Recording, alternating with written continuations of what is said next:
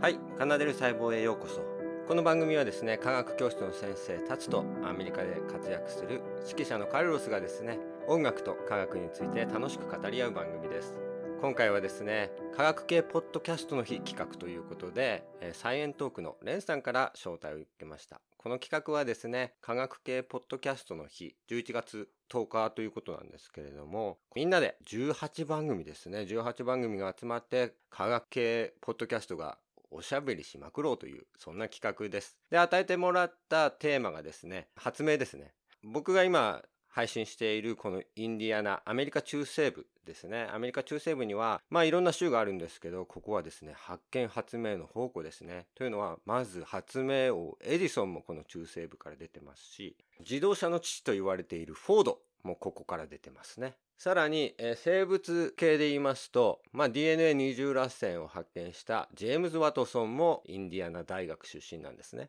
月に初めて降り立った人類アームストロング船長もですねこの中西部出身ですということでもう人類にとってすごい大事な発明がたくさん出てきたこのアメリカ中西部から発信しているので今回はですねまず僕がちょっと生物の専門家なので細胞共生説まあ細胞の中に2つ以上の生物が一緒に住むことで進化をしてきたという話をやりたいと思います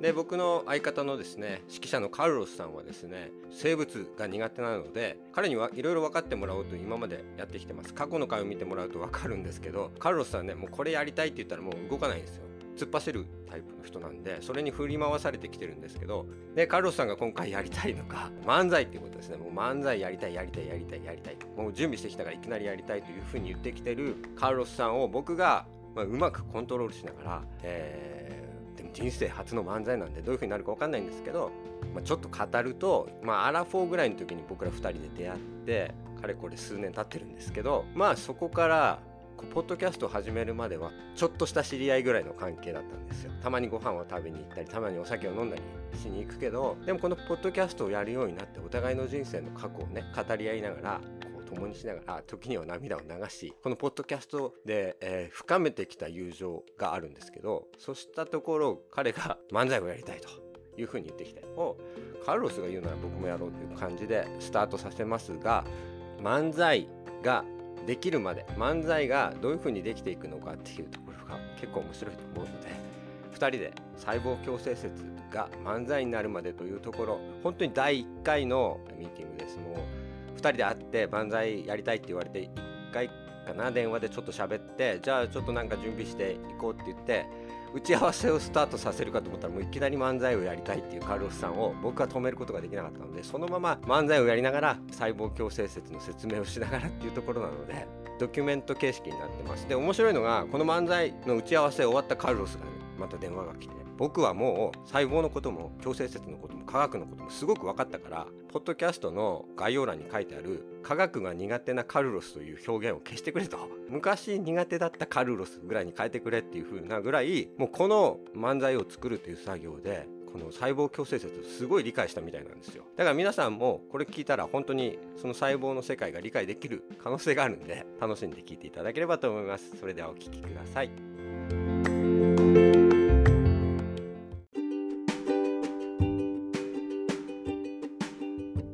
お願いします。 11月用の録音をはいスタートさせていこうと思います。はい。で、えっ、と、まず、漫才をしたい。なんだっけ 漫才をしたいだね。はい。はい。えーとカーネデビット2号です。はい。あ、じゃあ最初の、あ、まずタイトルコールからやってみますか。はい。じゃあ、あなたがカナデビット1号のタツです。カナデビット2号の、うんえーカルロスです。はい二人合わせて細胞共生って言って、俺が、うんえっ、と、なんだろう。なんか違うえことタイ言っトルコールじゃないの違うこと言った方がいいのかなこれタイトルコールまあまあいいや、細胞共生。はい。二人で細胞共生説。共生でいいんだよね。うん。そう細胞共生説です。細胞共生説です。で、ちゃちゃちゃちゃ、俺ピアノ入れたかったんだけど、まあ、うんそれは後で頑張って。え、ちょっと待って、もう、もう、じゃあ勉強したのね。かなもう、りもう、もう、いきなり言って。まあ、あなたから始めてまで。え、いき なり漫才やんのちょっと、わかった。わかった。はいお、オッケーオッケーはい落ち着い、落ち着いていこう。はい。よしじゃあ漫才やりたいのねで俺は腹を決めましたやりますはいやりますねはい。で、漫才ってボケとツッコミあるでしょはい。ボケとツッコミはどっちなのえっ、ー、と、ん。つええーっと、うんいや、そうなんですよ。うんぼ多分僕がボケになると思うんですけど、はい。はい。あのーなんだろうね。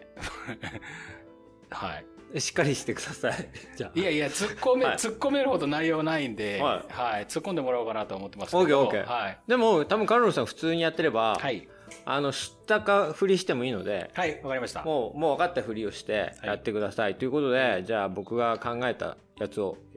やりますので、い、はい、お願いします。いですかはい。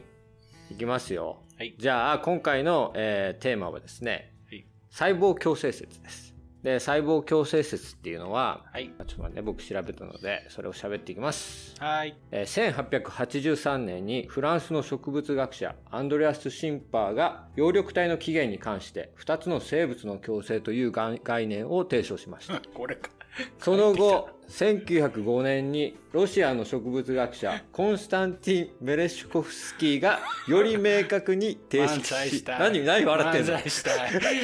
漫才マッしキーた聞いい。て、聞いて。はい普通のはい。共生説の授業を受けて、それがこういうものだっていうのを知った後に、はい。そういうふうに勉強するのと、漫才で勉強するのどっち楽しいかって比較できるでしょ、ああ、そういうことね。ああ、了い解いよ了解。だからわったはい。普通の人たちがは学いぶ強制説、ねはい教室で足揃えて、はい。ピシッとして、はい。聞く強制説をちゃんと一回入れ一回切入れりるかます。はい、わかりましたら。それをすると、いかにカルロス流で聞いた方が楽しいかというのがわかるじゃん、後でああ、そういうことね。はい、うんでその、後、1905年にロシアはの植物学者、コンスタンティン・メレシュコフスキーが嬉しこより明確に定式化して、はい。でも1905年だからね、まだ。はい。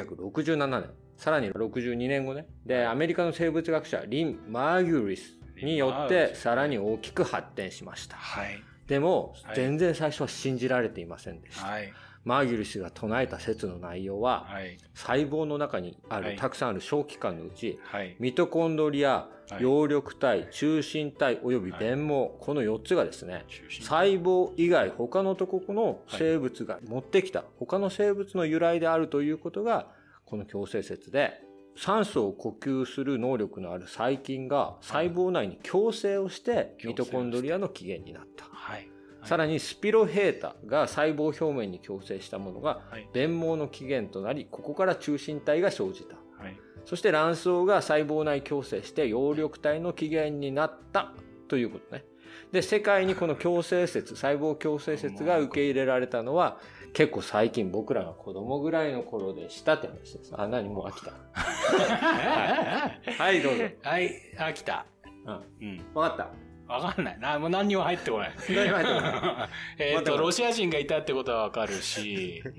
えっと、60年ぐらいかかっても信用されてなかった。うん。ああであとは、えー、と細胞の中に4つぐらいあって、で共生って共に生きるなのか歯共に生きのる歯の共生なのかわからない歯の共生だ。感じで出したという理解です。い、はい。はいわかりました。はい、これだけ深い理解ができましたね。はい。はい、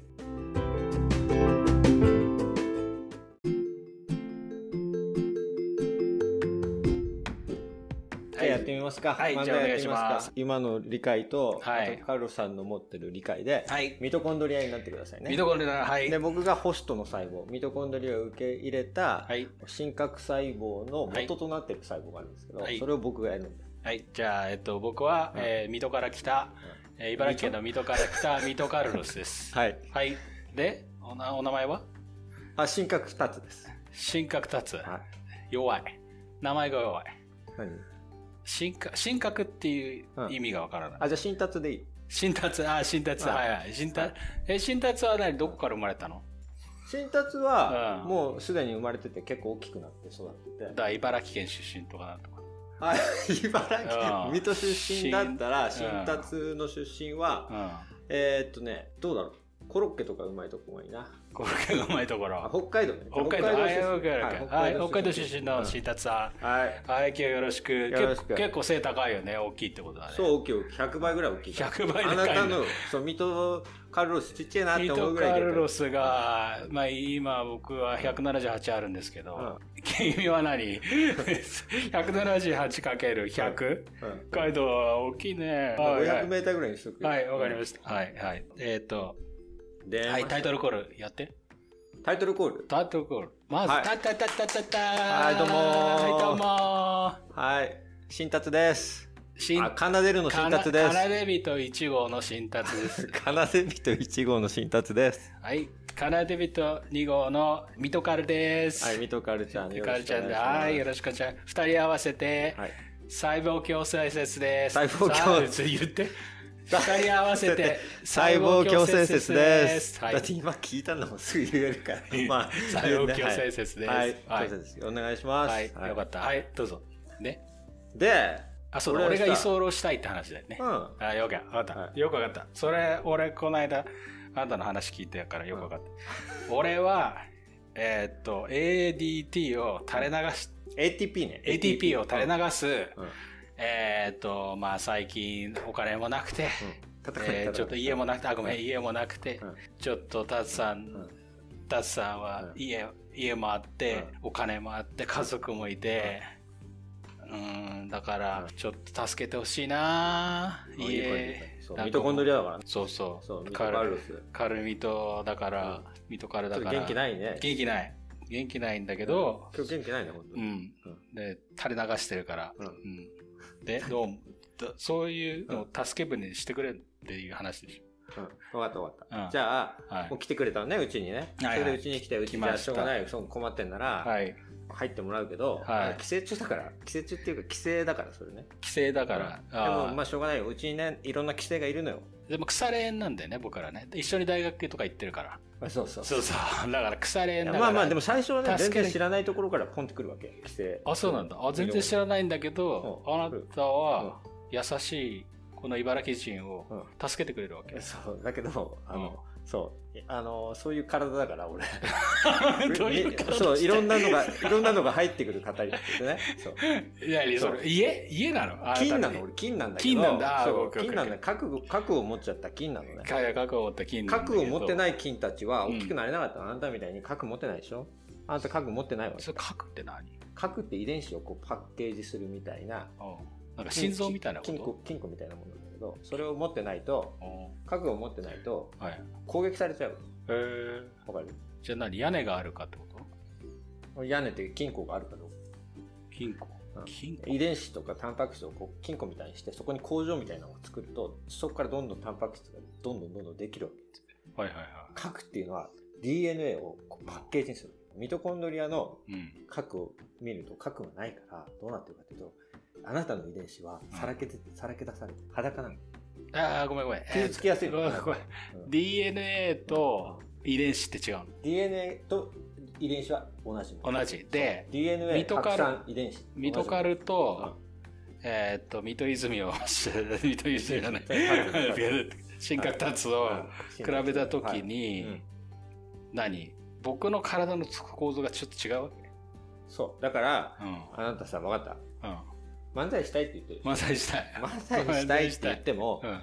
設定が分かってないじゃん設定分かだっかてらないまず勉強してからにしよはいはい、勉強したい。う、うん、だから質問どんどんしてっていいから、ああ、そうね。うん、ではいはもいまず分かったこと分かってほしいことはまず僕がうん君の100倍ぐらい大きい、 100倍ぐらいがでかい。ふ北海道出身。はい。うん、で、北海道 出身僕は小さくはてい、核がない。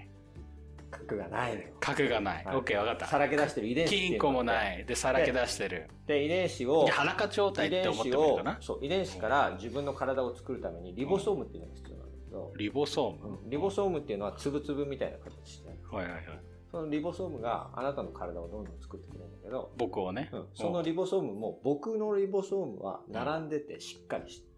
フォーメーションができてるわけやっぱ北海道出身で体格もいいってことね。そのその宝箱に入ってる遺伝子から、うん。その周りにフォーメーション組まれてるリボソームがはい。効率よくタンパク質を作ってそのタンパク質がいろんな体の部品になるつまり俺は体の部品の工場をもうちゃんとなんか発展した工場の形で作ってるだから完成されてんだね、すでだからいに。っぱい作れるわけですよ、はいはいはいはい。あなたはうんそれを作る能力にちょっと足りないわけだから体ちっちゃくていや、ちょそっとうもうちょっと優しく言って相そ当大きくなあああ俺俺をまず褒めて。あなたはうん。うん。コンパクトにまとまってるからあそのなんて無駄なものを持ってないからあ、 無駄な動きがない。そうだからあああいいねる程度大きくなってきたら、うんあこれ以上大きくなるよりは分裂していった方がいいなっていう感じでミトカルが、ミミトトカカルがル1と2に分かれたりするぐらいな感じそうそうで、そうでも大きくはならない。あんまり大きくなる大きくなれないんだ。そおーそうでもシンプルなライフを、うそうシンプルな、シンプルイズベストだね、そう僕そはれ以上作れなくなったらもう分裂していくから、ミトコンドリアとしてはある程度の大きさでどんどんどんどん増えていく感じ、はだかいはいら、はい分かった。その深核細胞みたいな大きさにはならない、ならない。いいよ。いや別に俺、全然背低くていい。大きくなりたいわけじゃない、大きく全然なそい。う人生楽しければいい。そうなそのうででもその時代うん。にミトコンドリアがうん。もう特別な存在だからみんなみんなっていうか俺みたいなのに深核生物の中にこう入って長く居候したわけよあなただ俺はうん何、特だあなたには持ってない何かを持ってたんだね。そう他の人たち誰も持ってない他の人だろう。あそれ教えて、それ教えてそれが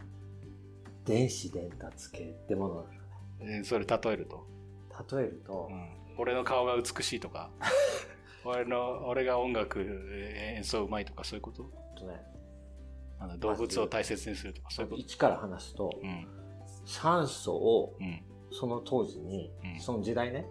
酸素の濃度が世界に大,、大気中の酸素の濃度が低かったそ了解了解。う世界にまだ酸素があんまりなかった時代うん。おーわかるえっ、と、あれでしょ化石とかの時代。そうすごい燃えてバーッそとれ燃えて爆発してる時代。そうそうそうで、酸素があんまりなかったね、そそうの時はね。そうでも酸素がちょっと出てきてで酸素が増えてきたら、うん。細胞にとっては毒だった酸素うん。を欲しがってないから海の中とか別に酸素欲しくないじえじゃあ何でもあなたは 100,、ね、100倍大きくてゃん、、うん、大きいけでども酸素あんまり得意じゃなかったその酸素があんま得意じゃん得意じゃなかった 新生活にも、その弱点があったわけだ、うんああオッケーオッケーそうそわうかっ。っていうか、他の細胞もほとんどの人たちたが酸素いる酸素酸苦素手だった今のここにあるけどいる酸素い苦手らだっないいらた。ないなのに、あなたは酸素をバリバリ食って、ううんめえうめえって食ってる わけ。みんなが、うわ、何この、この変なの、ちょっと生きにくいんだけどってやつをうん、はい美味しい美味しい美味しい。美味しい食べてるだそれはやっぱり何俺俺の才能があったんだそう、あなたの体の中にうん特殊なヒラヒラがあって、うんそこで、その酸素からこううん電気を受け渡すことによって、エネルギーを作るうん、なんか特殊な、あなたなんか、電池マンみたいな、電池じオゃッないケーオッけケどー、分かった電池マンがあるんだじゃあそれそれをちょっと追求したいんですけど、うん何なそんれかは例えてたと面白い例えを出すのはそあうなそうたの仕事だからそうだからね、うんそれではえーっとそう俺は俺は真面目に話すだけ僕は茨城出身なんですけど、うんお母さんがね、うんあの高校の教師で,、でお父さんが、うんえーサラリーマンしてて、うんで、まあ、団地で育ったんですけうど、んえーっとどこで僕酸素が好きになったのかなっていうちょっと考えてるんですけど、どこでと思います どの辺で、うんあ俺酸素だなこれ、うんうんあ俺酸素好きだなって思い始めて、うん酸素をこうあ分かったじゃあ周りの友達酸素との芽生え周りの友達いっぱいいるじゃんマリーズでいたあ友達と自分違うなって気づいたら何歳ぐらいあーでもそうだよねツタヤに行って俺だけバッハ買ってたんだそこそこそこだ そこだそこだバッハだ そうだオッケーオッケーかあなたバッハでバッハあでなたはい頭がスパークするでしょそうもうそのスパークもうがガッチガチですよそうもうそのグレン・グールとガーって感じでしたあグレン・グールドとか聞いて、はいあ頭がスパークするでしょスそパーのクし特ましたね殊能力があなたにとっての電子伝達系、お音楽を聴いいて普通の人より敏感に感じてうん響き合ってうん溢れて爆発しちゃうでしょ爆発してたんですはいはいそれが電子伝達電子でですえでごめんじゃあ、えっと酸素は CD、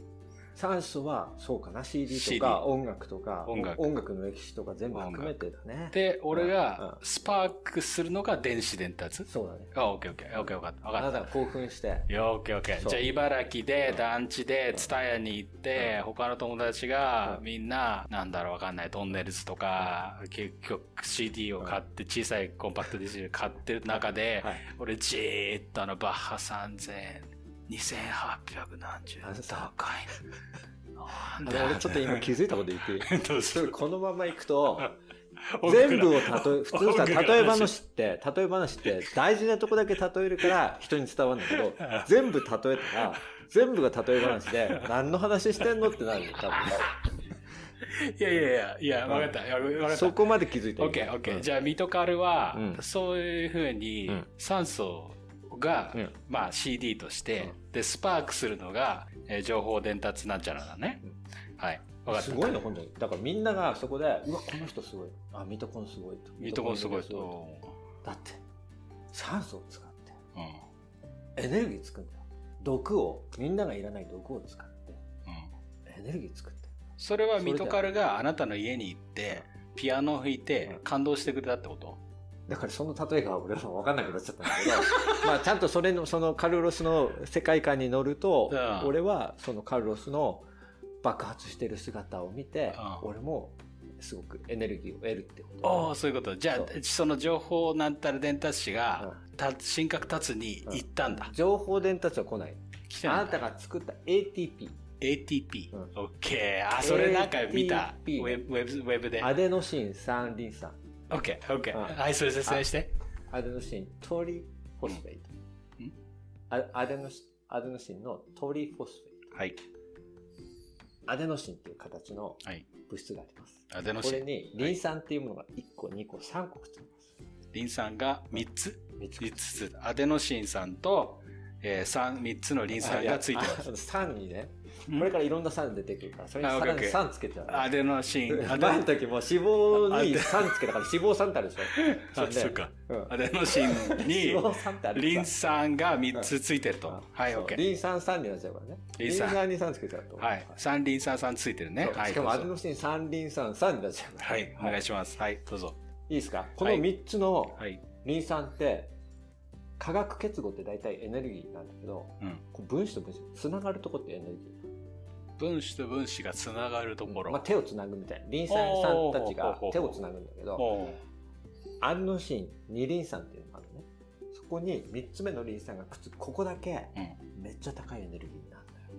よ、えーっとごめんということは、アデノシン酸とアデノシン2人ついてるのと、うんアデノシン酸がうん3人ついてる時があるんだ。そ OKOK 分かった。で、うでその2つまでくっついたやつがあなたのところに来た時にあなたは酸素を使ってこの3つにパシッくっつけることができるじゃあごめん。北海道出身のあな三つつたがった瞬間にアデノシン2つ目までは ADP3 つつくと ATP なんだねあ2つくっていうのは D フォスフェイトだから、はいはい。 ADP2 つおーはいはい。そでれがトリプルなんだ。トリプルになるとだから3つ目 ATP くっつくとエネルギーが出てるね ADP はエネルギーになんない ATP がエネルギーあなたはあなたの特殊能力はこの2つしかない P に3つ目の P をくっつけることができるのがあなたの特殊能力 PPP! おー俺の、俺うのん酸素によって、うんアデノシンに、に、えっ、そとう、二輪酸を二輪酸をう3の3にしてうんエネルギーをスパークすることができる。そうそのそのうんエネルギーを人にあげることができるそしてこの何このくっついた感じの時うのんその二輪酸から三輪酸になった時にうん ADP が ATP に変わった時にうんうんこの何エネルギーはどこに行くのこのああなた ATP に行をく例のえば俺がもらうとするじゃんおーそしたらこの3個目のやつをプチッと切った瞬間にうんエネルギーになるから、ピッと取った瞬間に俺はいろんなことができる動いたりそれ何ご飯ご飯になるとかってことそう結合の3つ目のところのここがピッて切れた瞬間うがんエネルギーが出る瞬間ピッてえそれ何もこうう電気であたる食べるとこかとと光かであるとかと例えて食べる、うん食べたりすその何北海道生まれの100 170キロメーターのあなたが俺のちっちゃい二輪さんと三輪さんになったのをエネルギーとしてつったらもうこんなちっちゃいわけじゃないじゃないのまあね。でしょ大きさはね。うんでもそれを使って、俺たちだってお悪いしそんないいにね大きくないから。えたそうだそうってるからう、ん多分野球のボールぐらいの大きさはあると思うよ。あそんなにでかいんだじゃなくて俺たちがその大きさになったとしたら。あそういうことねあそんそこまではないな。ごめん、そこまではないわ。もう本当に、そうう、んご飯を食べる。ご飯粒ぐらいの大きさかもしれご飯粒でしょ、うんでご飯粒にあなたは今感動してるわけでね、カールすごいなーって言ってるんでしょ、ない。あ、だから、ら、うん、そう。そう。でしょそうすよミトカール、うんお前この米粒、よくできたなだからあなたはよくだ土を耕して米作れるってことよ、ってことは俺クリエイターってことだね クリエイターなのであなたにはその才能がなかったんだ俺作れなかっ作れなかったんだで分かったたでもいやもう土す地はごあるいよのく分俺かっ土地はあるのた土地はある土地はあるうでそれサイズもでかいでその俺が米粒をあげましうたはいであなたはこれを使うと俺エネルギーできるからもっといろいろ作れるわけその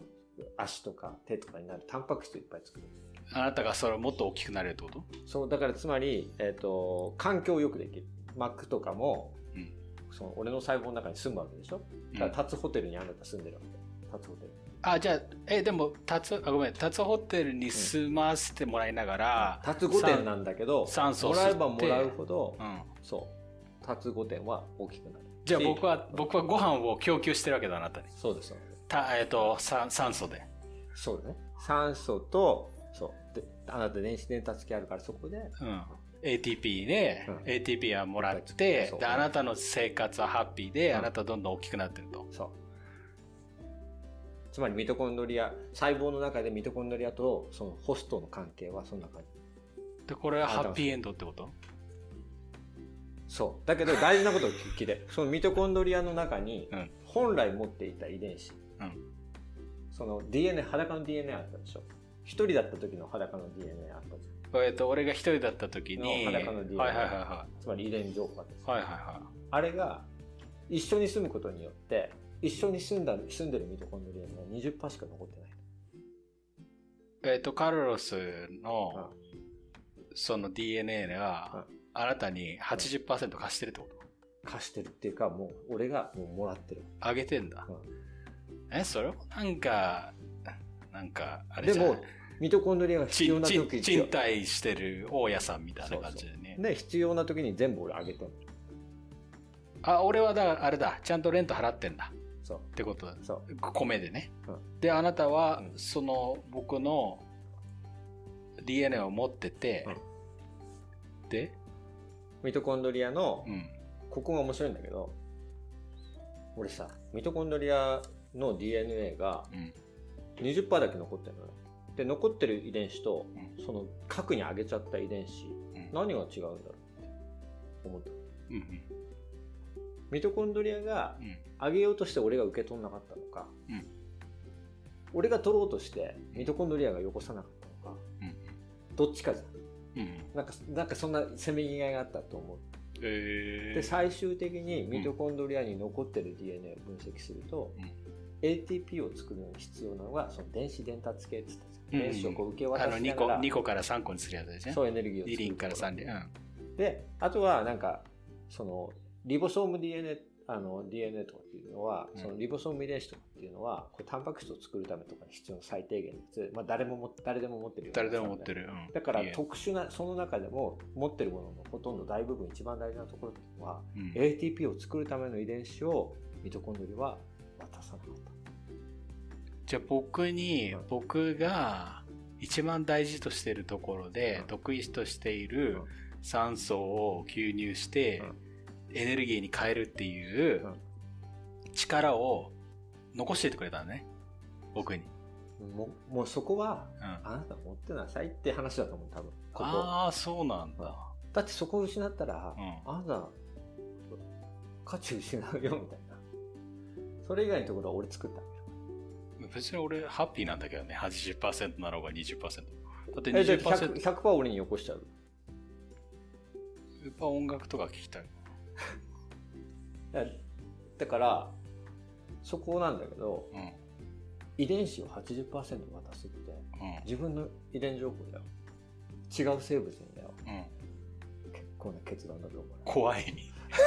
怖いのえ、だって俺に、俺にチョイスはなかったわけじゃん。だって俺貧乏だったわけじゃん。茨城にいて。そんなことないと思うそれもう、もうそんな米、米ちょこっとしか作れなかったわけじゃないでも何俺は居候するとこを探してたのかな続い違てないうのか続いてないな違うんじゃだ。あ俺の言った通りに動こうかまずうん、動いそてれ動いでて、動いて。その後にその怖さっていうことを教えてあげよあなた目が変わってる、目が変わってる。目が変わってる。怖い、怖い、怖い。はい。はい、じどゃうぞあ。お願いします。うよはしじゃああのい。じゃあもう本当に俺の言った通りに、んはいま。ず最初、はいえーと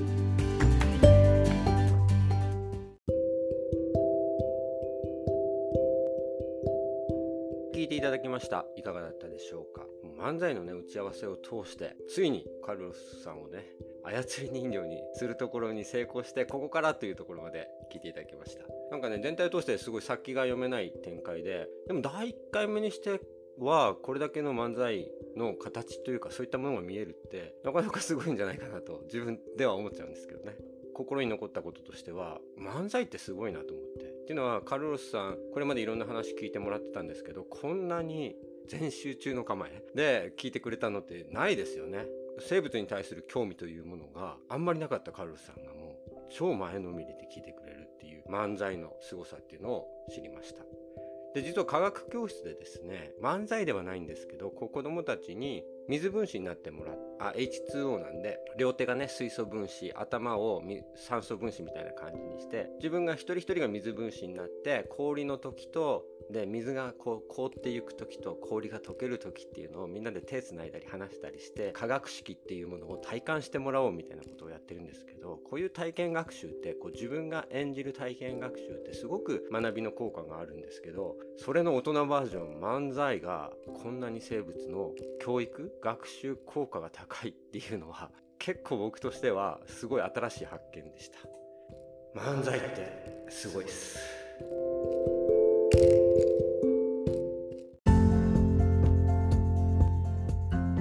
僕はですね歴史を、ま、楽しく学ぶ古典ラジオっていうものが一つの僕ポッドキャストをスタートさせるきっかけだったんですけどもうこの樋口さんヤンヤンさんガイさんですねがもう歴史を学ぶともう人生がどうやって生きていけばいいかっていうヒントがたくさんある歴史を学ぶと人生に役立つということで、まあ、やってたんですけどもう本当に歴史を学んでそれで一つの道道しるべになるなと思ってて、まあまさにその通りなんですけど実は嬉しいニュースがあってこの僕がポッドキャストを始めるきっかけにもなったし多くの学びを与えてくれたこの古典ラジオがですね ACC アワードというものでグランプリに輝きましたでこのアワードはえポッドキャストのアワードじゃなくて広告などそのクリエイティブ分野の活動に与えられる賞なんですけどもうポッドキャストの枠を超えてですね大きな広告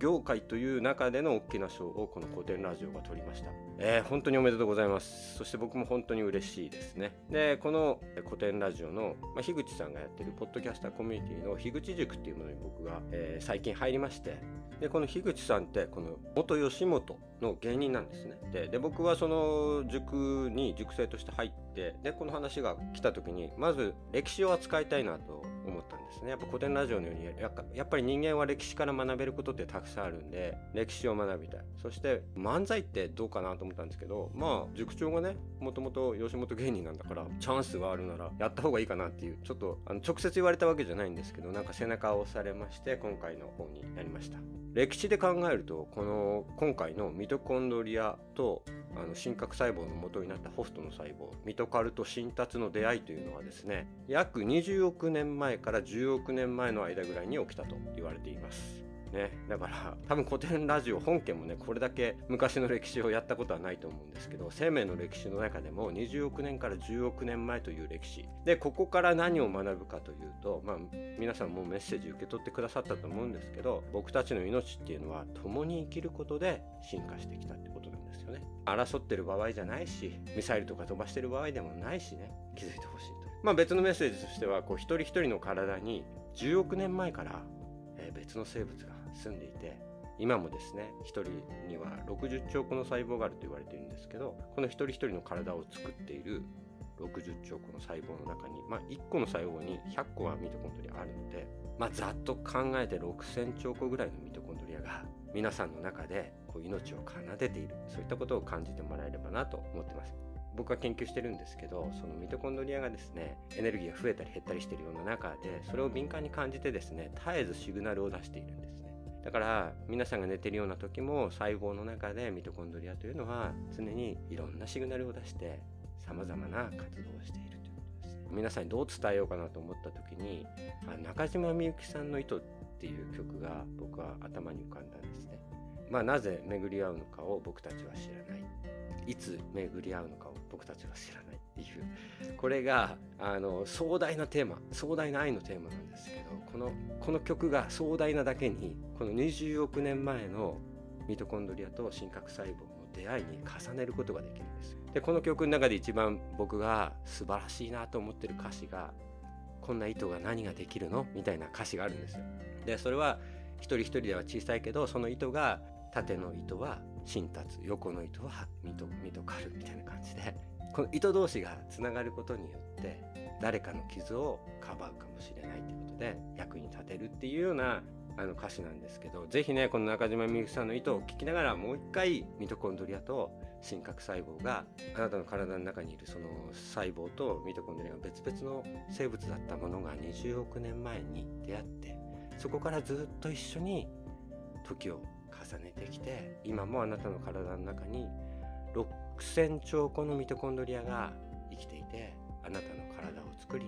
あなたが考えたりあなたが行動すること自分が考えたり行動することをそのエネルギーを作ってくれているミトコンドリアという生物が実はあなたの体の中に昔はいなかったそう考えるとね自分一人ぼっちだって思うことは多々あるんですけどね、こんな糸が何になるのって思う時あるんだけど大丈夫その中にいるよとずっといるよ10億年前からいるよ6,000兆このミトコンドリアがあなたの心の中にいるよっていうことをちょっと感じてもらえればなと。で最後になるんですけどあの科学系ポッドキャストイベントに呼んでくださったレンさんそして参加しているすべての科学系ポッドキャストの皆さん、えー本当にありがとうございます僕たちのね番組の情報は、まあ、漫才っていう手法を使ったせいもあるんですけどちょっと間違った情報とか大げさな情報とかあと20億年前のことなので想像の部分でやってるところとかその内容信憑性というのは非常に低いんですけども僕たちのこの番組以外の参加されてるポッドキャスターの皆さんはね本当に分かりやすく丁寧に正しい情報を発信されてますので皆さん科学系ポッドキャストのイベントに参加している20番組近い番組のそれぞれの番組をですねぜひ聞いてみてくださいはい今後ですが、えー漫才ができるまでの続きということで、まあ、この10億年の出会いと別れというものをミトカルとですね、えー新達がいろいろ体験しながらネタ作りが進んでいきますねミトコンドリアと真核細胞のワールドカップミトコンドリアとえー真核細胞のえーファイナンシャルプランニングそういった生命の物語が漫才になっていくところなっていくんでしょうか、えー第1回はまあまあ良かったんじゃないかと思うんですけど今後ね人生っていうのは思った通りにいかないでもそこでねそれを楽しんでその過程を楽しんでいこうというのをこのポッドキャストの中でもやっていきたいなと思ってますあとですね、えーすごく盛り上がった研究社会の小野伸二こと優しいパスを出せる赤木さんがゲストに来ていただいた時のパート3の録音が残っていますのでそちらも公開したいと思います今後とも楽しく聞いていただければと思います最後まで聞いてくださってありがとうございます以上お相手は科学教室の先生達でしたありがとうございます